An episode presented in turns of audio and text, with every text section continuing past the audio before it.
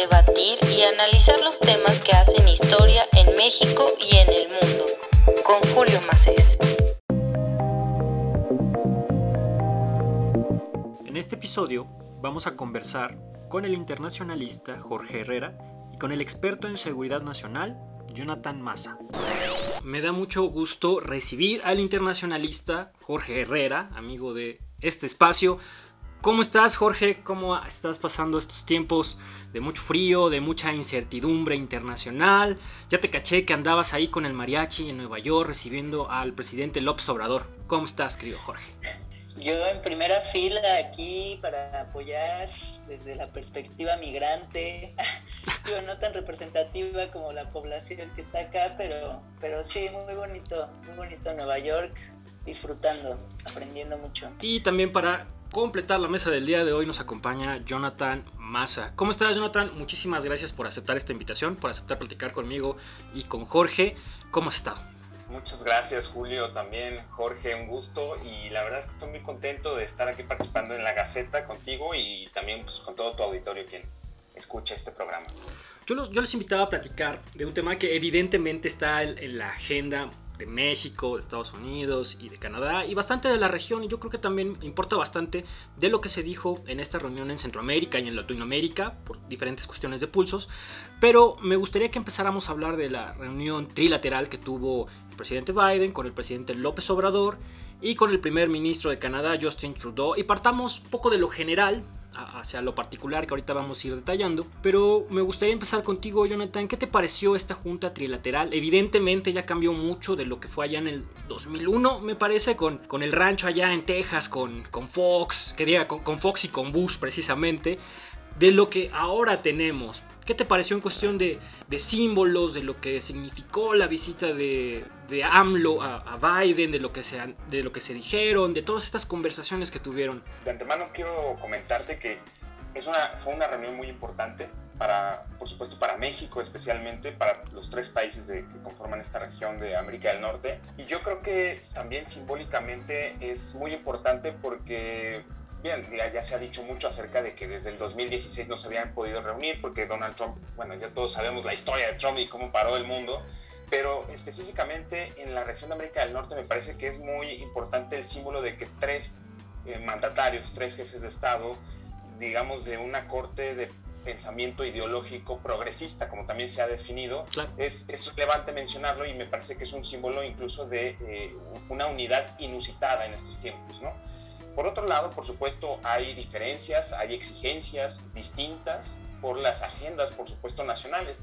Recordemos que el mundo y en especial esta región, pues estamos atravesando por procesos eh, nacionales que están, digamos, en una eh, dirección o incluso en velocidades distintas a claro. lo que está sucediendo en el sistema internacional. Entonces, me parece muy importante en ese sentido y necesaria también. Y creo, a grandes rasgos, de manera muy general, que fue muy exitosa en, en el, en, para México, para la agenda pues, trilateral y bilateral, también sobre todo con Estados Unidos. Pero, eh, por supuesto, creo que estas grandes diferencias marcarán los resultados a futuro después de estos acuerdos o de lo que se logró abordar. Pero simbólicamente me parece algo que fue necesario, algo muy importante y con ciertas coincidencias que pueden ayudar a, a los tres países a caminar juntos. Interesante. A ver, mi estimado Jorge, ¿qué te parece esta junta? Evidentemente, una junta que tiene una carga simbólica muy especial por toda la coyuntura, por los temas que trataron en la agenda, pero en general y a grandes rasgos, para ir comenzando, ¿Qué te pareció esta junta? Pues estoy de acuerdo con lo que ha comentado Jonathan y, y, concuerdo con que es muy simbólico esta, esta reunión y en general me gusta el mensaje que brinda de la necesidad de cooperar, de dialogar para resolver problemas comunes, colectivos para la región. Hay que recordar que pues sucede en un momento clave, ¿no? Es después de la COP26, después del G20, ¿no? Los países, las economías más importantes y entonces los países más, pues sí, con mayor influencia política en la región, Canadá, Estados Unidos y México, se reúnen después de todos estos procesos para aterrizar los acuerdos ahí vertidos, ¿no? Entonces, pues se pretendía que trazaran una ruta de colaboración centrada en poner fin a la pandemia, promover temas de seguridad sanitaria, crecimiento equitativo, con este plan siempre tan ambicioso de lograr pues una visión regional para resolver cuestiones de migración y pues también de saber qué tan fuerte llega cada país a la reunión, ¿no? Canadá no tanto, su partido casi pierde la reelección este año y no necesariamente obtuvo más eh, posiciones en el Congreso. Estados Unidos tampoco está tan fuerte, ¿cuánto, le costó a Biden, ¿no? Sacar el presupuesto de egresos del Congreso este año, eh, la opinión pública también lo ha tachado de ser pues muy poco balanceado, muy tener falta de capacidad estratégica y política para avanzar sus temas.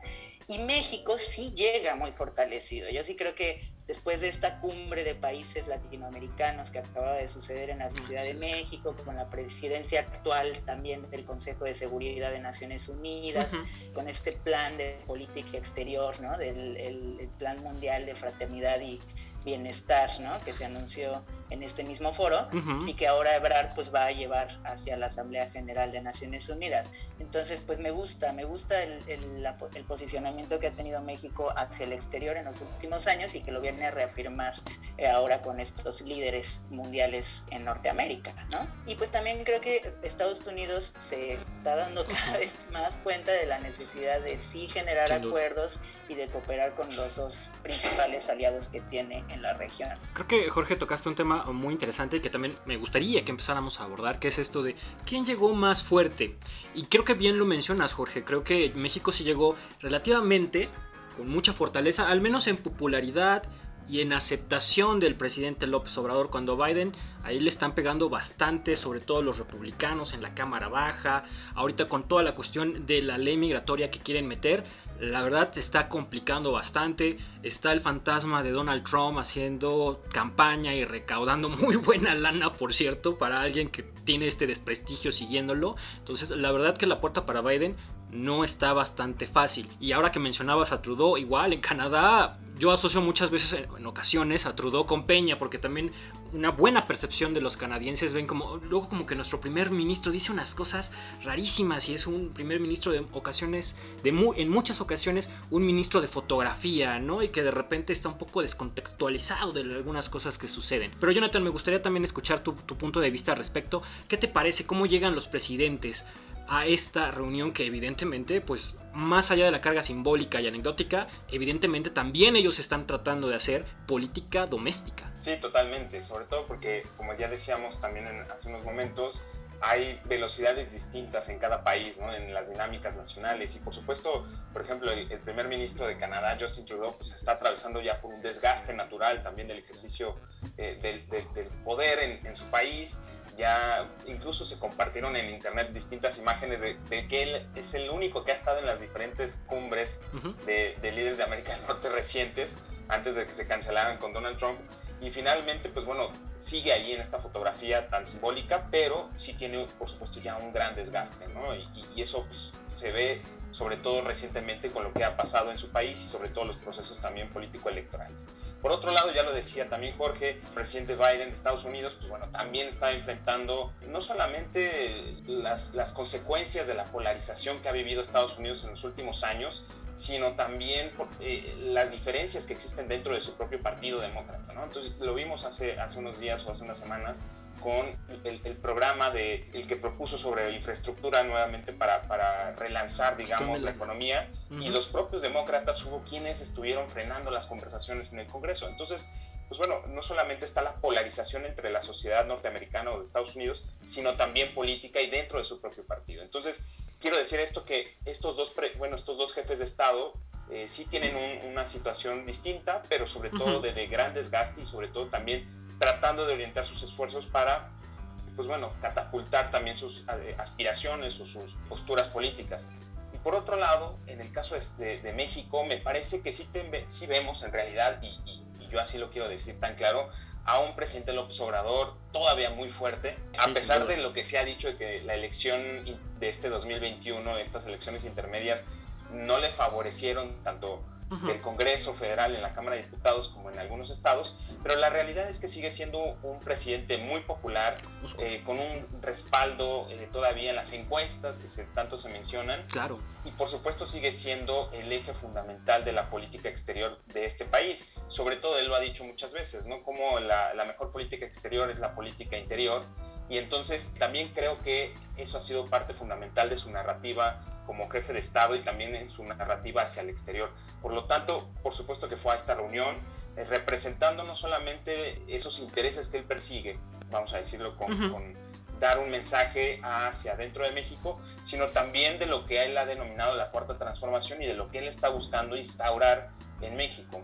Entonces, y aparte, y eso sí me gustaría mencionarlo, se ha notado pues el respaldo no solamente popular, sino de otro elemento de, fuerza o de poder, que eso es fundamental en cualquier país, sobre todo en países latinoamericanos, que es el gran respaldo que ha tenido por parte de las Fuerzas Armadas en, México y que eso también le da eh, un elemento narrativo y un elemento de soft power en donde se presenta un presidente completamente fuerte. Esto a pesar obviamente de lo que la oposición pueda estar diciendo y que me parece también legítimo y válido en una democracia que lo, que lo digan, pero la realidad es que lamentablemente para ellos, para la oposición, sigue siendo un presidente sumamente fuerte, un presidente sumamente popular y que, como ya lo decía Jorge, también viene de un proceso en el que, bueno, reunió a los líderes de América Latina y el Caribe. Quizás la reunión del CELAC no tuvo los resultados esperados, hubo que meter reversa en algunos temas como lo de la sustitución de la OEA. Claro. En fin, pero sí llegó como un líder regional, me parece, y con una capacidad también de negociación interesante.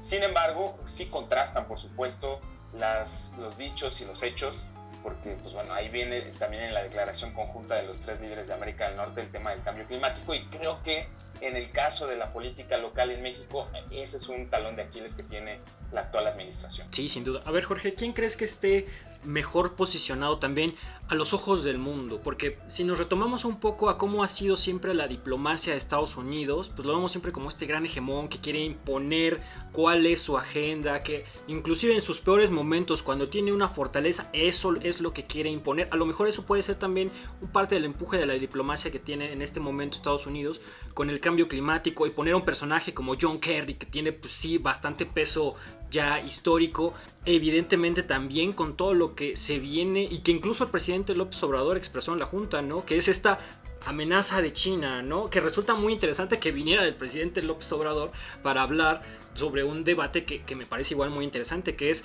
regionalismos o globalización, más regionalismo, más globalización, no sé, me resulta un, debate igual muy complejo. Pero a ti, Jorge, ¿qué, ¿qué, te parece esto? Pues me gusta la aproximación y creo que podemos primero hablar de, sí, del tema político y de cómo se, se mostraban estas potencias en la reunión y ya después hablar un poco de, de los planes, ¿no? El contenido, de los acuerdos que surgieron, porque sí creo que, como bien mencionó Jonathan, pues México llega en una posición con bastante poder, bastante formalidad. Me, me encanta esta perspectiva de estar, pues, eh, mostrando con el ejemplo y exportando las, los proyectos y programas que se han implementado en México, ¿no? Entonces, pues eso es como un, avance, un acierto eh, en materia de política exterior. Creo que sí hay que evidenciar esta parte de las amenazas externas, ¿no? Y, creo, y la, la reunión se, se, centró bastante en eso, ¿no? En cómo podemos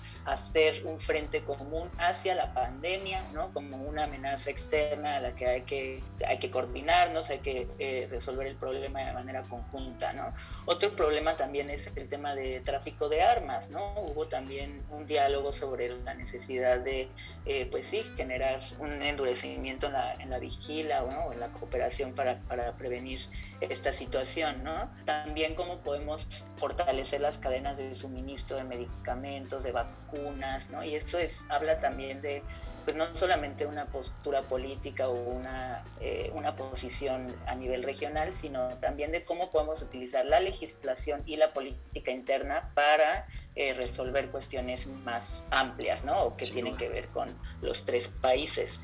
Entonces, pues creo que eso es lo que buscamos cuando estamos eh, hablando de un diálogo entre potencias, ¿no? Que se resalten las buenas prácticas que ha habido al interior de cada país y lo que cada país puede hacer al interior de su gobierno para resolver problemas comunes, colectivos en la región. ¿no? El tema de la crisis climática, por ejemplo, eh, sí creo que pues es, un, es algo que ninguno de los tres países ha tenido algo de que jactarse, ¿no? O que mostrar como un buen ejemplo, pero pues sí hay muchos otros programas en los que se, pues, se les puede poner eh, el énfasis. Claro, claro que México pues fue a, a buscar financiamiento para su programa de eh, Sembrando Vidas, ¿no? Sembrando Oportunidades que le llama para eh, llevarlo a Centroamérica. Entonces eso está muy bien, ¿no?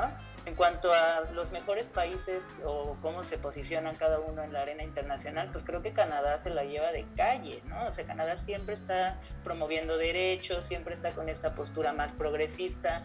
A mí, yo, yo, yo ya no critico a Justin Trudeau porque está muy guapo, en primer lugar, porque reguló la marihuana también, a mí eso me encanta, y también está eh, en un proceso de excarcelación, ¿no? Para personas por delitos relacionados a drogas o en temas... Eh, en, la materia. Entonces, pues sí, creo que cada, cada país tiene sus, sus asegúnes, ¿no? su postura, de los temas que más le interesan y lo bueno es que existen estos dos foros para llegar a acuerdos comunes, pero que tienen que ver más hacia lo que vamos a hacer al interior de nuestros gobiernos para resolver lo de la región. Por ejemplo, siempre en este tipo de, de cumbres, de eventos, de juntas, hay temas que sobresalen, que son como el parteaguas y de ahí para el resto. Pero también hay temas que faltan. ¿Cuál, ¿Cuál crees que sea, Jonathan, ese tema que faltó que se debatiera, que se discutiera, que tuviera más protagonismo? Al mismo tiempo, ¿cuál crees que fue el tema que se llevó la Junta? Mira, yo creo que el tema que, que tal vez falta mucho más consolidar y sobre todo esto ya es un sesgo personal, claro, ¿no? es el tema del cambio climático. A mí sí me preocupa y es un tema que aunque Canadá y Estados Unidos sí lo han estado impulsando mucho, en el caso de México, como ya lo decía, creo que hay ciertas inconsistencias. Eh, no solo por lo que se ha criticado respecto a las refinerías o el uso de combustibles fósiles, sino porque en realidad en, México a nivel estructural no contamos todavía con los incentivos y sobre todo con una plataforma realmente sólida en materia de energías renovables que a la par de que contribuye al desarrollo nacional, por supuesto también eh, permita el, libre comercio y, las facilidades finalmente para entidades privadas. Pero creo que ese equilibrio no se ha logrado en nuestro país y es parte de esos eh, contrastes que estamos viviendo en este, en este sexenio y que bueno, ha dado lugar a muchas este, suspicacias por parte de, de entes privados pero finalmente la integración energética en América del Norte, que sí es un elemento fundamental, justo por esas diferencias me parece que no ha dado el paso a que pudiera ser también una visión consolidada regional en materia de cambio climático y de qué políticas pueden impulsar los tres países conjuntamente como una región que no solamente como en lo comercial sí lo han podido lograr, se pudiera hacer un claro ejemplo de éxito en la región de América del Norte en materia de cambio climático. Claro. Sobre todo porque cada vez vamos a ver, y eso, pues eso ya es un hecho, el cambio climático es una amenaza y las amenazas no se pueden eliminar, pero sí puedes mitigar sus riesgos o eh, prevenir también vulnerabilidades. Y eso es algo en lo que se están viendo muy afectados países como México, en este caso, en donde cada vez tenemos que invertir más recursos en eh, las consecuencias del cambio climático y de cómo estamos, está padeciendo la población, la economía, todo esto, ¿no? Entonces, finalmente creo que ese elemento me, a mí me hubiera gustado ver como compromisos mucho más firmes, mucho más este, medibles, cuantificables y que pudieran dar lugar a una visión regional del tema. Por otro lado, creo que eh, el tema, por supuesto, migratorio y el tema de la recuperación post pandemia fueron, creo que los dos grandes temas que eh, sí estuvieron mucho mejor articulados en la reunión y que no solamente fueron dos temas aislados, sino que estuvieron articulados junto con la recuperación económica y la cooperación entre los países de la región. Algo que me parece fundamental también y que me pareció muy importante de esta reunión fue el que se pudiera abordar el tema de las cadenas de suministro y cómo aprovechar de mucho mejor manera el nuevo acuerdo comercial eh, México, Estados Unidos y Canadá, sobre todo en relación a China, que contrario a lo que algunos eh, encabezados sensacionalistas en México pusieron sobre la mesa de que López Obrador propuso frenar a China y casi casi como Tom, o sea, como si fuera el discurso trompista de frenar a, China, me parece más bien que de manera muy inteligente está proponiendo sobre la mesa este modelo de sustitución de importaciones en la región de América del Norte, sobre todo en cadenas de, globales de valor muy este, integradas que México y, los, y Estados Unidos y Canadá, y sobre todo en el caso de México, tienen las capacidades eh, tanto de talento humano como científico-tecnológicas para poder desarrollar estas partes necesarias en materia de industria eléctrica, electrónica, que es fundamental para la industria automotriz, y otras piezas fundamentales. Pero eso no quiere decir que se frene el libre comercio o que se frene el comercio con otras regiones del mundo. Y creo que también el mismo presidente López Obrador ha usado una narrativa muy eficaz que que va muy acorde también a su narrativa eh, propia de su régimen, que es promover una mejor y una mayor integración e inteligente integración de las cadenas productivas de América del Norte para prevenir un conflicto global. ¿no? Eso, eso me parece muy interesante, sobre todo porque esa narrativa contribuye a decir, pues bueno, sí integrémonos y, y también evitemos el conflicto con otras regiones. Un claro ejemplo es que hace, unas, hace unos meses el mismo presidente Xi Jinping de China mandó un mensaje en la cumbre de CELAC felicitando al presidente López Obrador y semanas después, o bueno, meses después, el presidente López Obrador se reúne con sus contrapartes de América del Norte para aprovechar y sacar ventajas, por supuesto, del Tratado Comercial de América del Norte. Y también son temas que ha ido eh, articulando eh, recientemente el presidente y su gobierno en diferentes cumbres, eh, sobre todo regionales. Entonces me parece que esos son los elementos que a mi parecer fueron relevantes y de lo que a mí me hubiera gustado tal vez escuchar un poco más. Jorge, ¿qué temas crees que, mejor dicho, qué tema crees que fue el que, el, el que faltó? Y creo que a lo mejor podemos desarrollarlo un poquito con el tema de las armas, que hoy en, este, en estos momentos, en este día, pues está llevando a cabo algo, me parece que es en Boston, se está metiendo el gobierno mexicano con uno de, esos grandes fantasmas que están en Estados Unidos, que es la industria de las armas, y que la verdad el tema va a ser muy interesante. No sé si creas que también ese fue uno de los temas que llegó a faltar platicar, dialogar en esta cumbre? Y también cuál crees que haya sido el tema que evidentemente se, se llevó a la mesa. Bueno, yo iba a decir que pues, creo que se abordó de todo, pero sí tienes razón, ese tema de seguridad tal vez sí faltó, aunque se han estado hablando en otras sesiones, ¿no? En el diálogo de alto nivel sobre seguridad, ¿no? A lo mejor no en una forma tripartita, pero que sí se han estado abordando en otros momentos. Sí, sí creo que eh, eh, es una postura yo le diría muy hipócrita la de México, ¿no? El, el primero empezar a criticar a Estados Unidos eh, respecto a las prácticas imperialistas, ¿no? El cómo se utiliza la OEA como brazo para el, su posicionamiento en la región, ¿no? Eh, aunque sí salieron comentarios sobre Cuba, eso es lo que han dicho, ¿no? En algunas, en algunas sobre Cuba y Nicaragua, claro. Ajá, exacto. Y lo simbólico que fue, exacto, que durante la reunión, pues Nicaragua decidiera salirse de la OEA, mucho ratificando, pues la postura de López Obrador y lo que ha el mensaje que ha estado llevando, ¿no? Pero lo que sí me parece un poco extraño es como el, el, estar, pues ahora sí que, ¿cómo se dice esto? Como alocando al gallinero, ¿no? En, en América Latina y diciendo que Estados Unidos esta, es, tiene esta postura, ¿no? Nos ha estado utilizando, el traer a China a esa reunión, ¿no? Que también fue algo muy inédito e inesperado. claro. Y entonces ahora ir a, ir a con con estos otros líderes de Norteamérica a decir tenemos que tener cuidado de China, ¿no? Eh, o, el no tener una posición más firme sobre, pues sí, las consecuencias que ha tenido las intervenciones militares, las intervenciones en, procesos democráticos por parte de Estados Unidos y muy respaldado por Canadá en varias ocasiones. Por supuesto, Canadá es el principal motor de las industrias extractivistas en América Latina, ¿no? Mineras, este, sí. Entonces, pues creo que eso es como un, da una postura, eh, un mensaje extraño, aunque bastante estratégico, como mencionaba Jonathan, y me gusta mucho la propuesta de la sustitución de importaciones, o sea, es un modelo de industrialización que ha utilizado México en décadas anteriores y que ha sido, ha sido bastante benéfico. Yo creo que sí es lo que necesita el país para dejar de depender de la industria ¿no? de los de la región de Asia, en distintas partes de la cadena de producción y además eso nos permite pues, ser más competitivos en el mercado global, ¿no? con productos de mayor calidad, etcétera. Pero yo no sé si es un camino que seguiría Canadá y Estados Unidos con esa relación tan estrecha y tan, pues, sí, de codependencia, ¿no? En términos económicos con China principalmente y otras partes de Asia.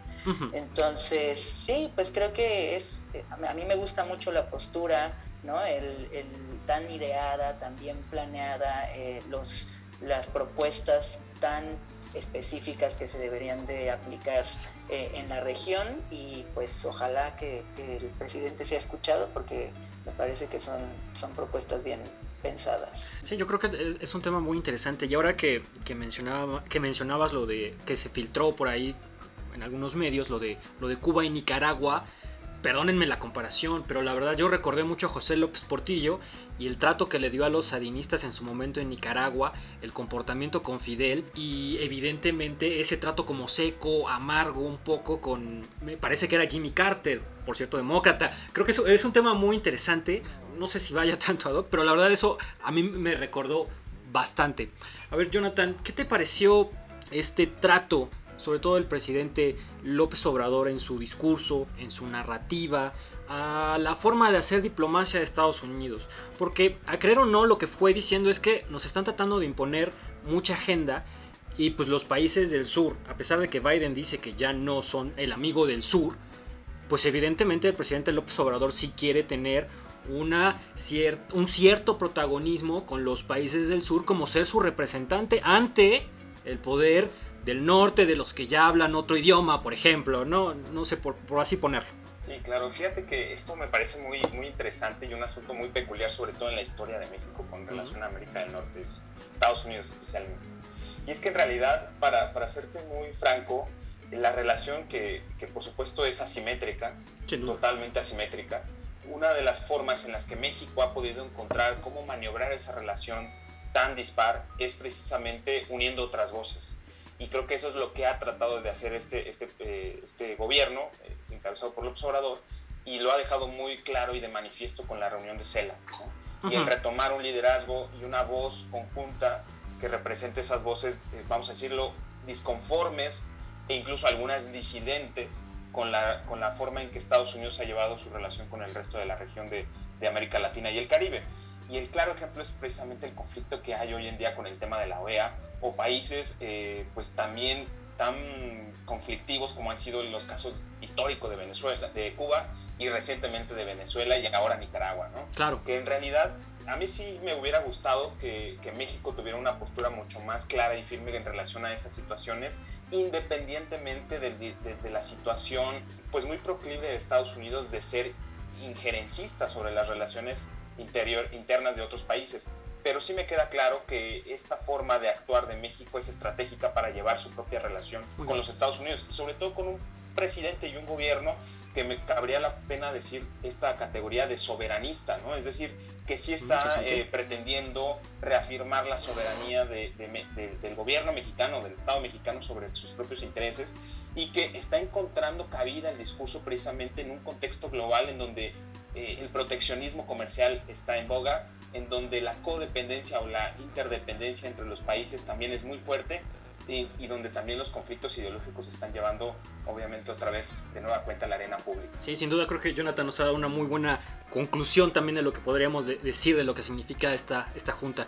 Querido Jorge, ah, igual la manera de conclusión, ¿qué te pareció esta narrativa también del presidente, de esta forma en la que trata sí ser la voz o la expresión de lo que viene del sur, que resulta muy interesante sobre todo para la forma en que quiere hacer sobre todo diplomacia el gobierno de Biden. Pues creo que sí se quedó corto en esa parte de representar los intereses y necesidades de la región. Creo que estuvo representando los intereses de su país y es muy válido y legítimo, pero uno sí esperaría pues eh, un, un, frente mucho más fuerte, ¿no? Frente, sobre todo frente a estas potencias entonces creo que sí es una, es una oportunidad para seguir con los diálogos, para seguir con la cooperación, que se le va a dar seguimiento en otros espacios. ¿no? Eh, estoy de acuerdo con este tema de que se tendría que eh, haber tenido una postura más sólida frente a lo de eh, Cuba, Venezuela, Nicaragua, ¿no? Como sí tener un, mensaje muy preciso sobre lo que se requiere en la región en términos de una política antiimperialista por parte de Norteamérica. Sin embargo, pues también me, gusta la forma en la que se logra, en la que el presidente logra navegar, ¿no? Como estos, estos gigantes, ¿no? entonces hmm. esta parte en la que se, se hace una, un, pues un acuerdo o una colaboración con Canadá de tener una postura firme hacia Estados Unidos de que tiene que tener mejores derechos o, dar mejores condiciones laborales a migrantes, ¿no? O sea, esas estrategias son como posiciones que son bien planeadas, que están eh, dentro de un marco más estratégico y pues los compromisos que se adquieren creo que son significativos, ¿no? Que también el, dar eh, o el acuerdo para dar vacunas hacia América Latina, pues sí es algo que caracteriza mucho el gobierno de López Obrador, ¿no? De siempre estar velando por poblaciones marginadas, ¿no? Por los sectores menos beneficiados. Sin duda. Entonces, eh, pues creo que es un, un, evento al que hay que darle seguimiento, hay que poner el ojo, como siempre digo, en la implementación y también eh, estoy de acuerdo con lo que mencionaba Jonathan de que estaría mejor tener un plan de acción, ¿no? un calendario de actividades con objetivos medibles y que la sociedad civil tenga un rol pues mucho más activo en la verificación del cumplimiento de estos acuerdos. Pero creo que está muy bien y pues ahí seguiremos sí, yo creo se que desarrollan estas actividades. Claro, Jorge, Jonathan, yo les agradezco mucho sus comentarios, el análisis. No se preocupen porque ya el presidente López Obrador dijo que nos toca recibir esta cumbre trilateral la próxima ocasión, así que va a existir la posibilidad de seguir analizando esto y de ver qué sí se puede cumplir y qué no se puede cumplir y ahora sí checar y ponderar exactamente cuáles son los techos y los pisos a los que se pueden llegar en este tipo de juntas, en este tipo de acuerdos. Así que otra vez Jorge, Jonathan, les agradezco mucho la conversación.